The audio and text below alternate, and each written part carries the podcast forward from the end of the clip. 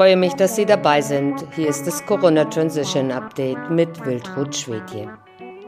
Es wird immer irrer. Auf dem Impfmarkt geht's mittlerweile zu wie auf einem Jahrmarktrummel. Schon vor Monaten erzählte mir eine Freundin, dass man in Paraguay mit zwei Gratis-Bus-Tickets für den Stadtverkehr oder Kaffee und Donut zur Impfung gelockt wird. Da dachte ich noch, na ja, dort gibt es viele arme Menschen. Könnte sein, dass sich die Leute deshalb darauf einlassen. Aber die Nummer wird auch in reicheren Ländern durchgezogen.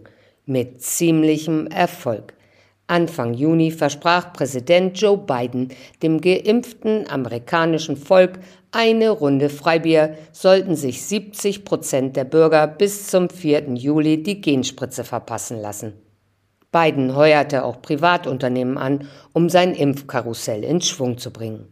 Bei Gewinnspielen für Geimpfte wurden Kreuzfahrten, Super Bowl-Tickets oder Bargeld als Köder ausgelegt. Die 70-Prozent-Marke wurde nur knapp verfehlt. Und wie sollte es anders sein? Auch das Weltwirtschaftsforum mischt fleißig mit bei der Propaganda. Auf dessen Website kamen Anfang Juli drei Marketing-Experten zu Wort und schlugen einen psychologischen Plan vor, um die Impfzögerlichkeit zu überwinden. Es gebe ein Nachfrageproblem, stellten sie fest und hatten gleich alle möglichen Kniffe auf Lager. Einer davon, man müsse Anreize schaffen. Unternehmen und Regierungen könnten bezahlte Freistellungen, kostenlose Produkte und Lotteriegeschenke anbieten. Wie ich schon sagte, das weltweite Impftheater gleicht einem Jahrmarktrummel. Zur gleichen Zeit hatte Biden wieder eine Top-Idee. Bundesteams sollen nun durch die Gemeinden ziehen und an jede Tür klopfen, um Impfskeptiker zu überzeugen. Das hat mich sofort an die Zeugen Jehovas erinnert und an meine Mutter, denn die hat immer gleich die Tür verrammelt, sobald sie die Herrschaften auf den Hof einbiegen sah.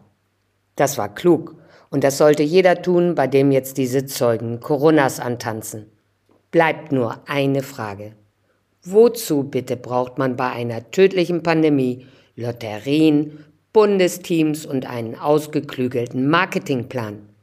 Müsste man nicht davon ausgehen, dass sich verzweifelte Menschen um die lebensrettenden Impfstoffe reißen? Offenbar tun das nicht alle. Und das sollte vielen Leuten zu denken geben. Ich bin auf jeden Fall schon gespannt darauf, mit welchen irren Ideen die Corona-Drahtzieher demnächst um die Ecke kommen. Diesen und viele weitere Artikel finden Sie auf unserer Website www.corona-transition.org.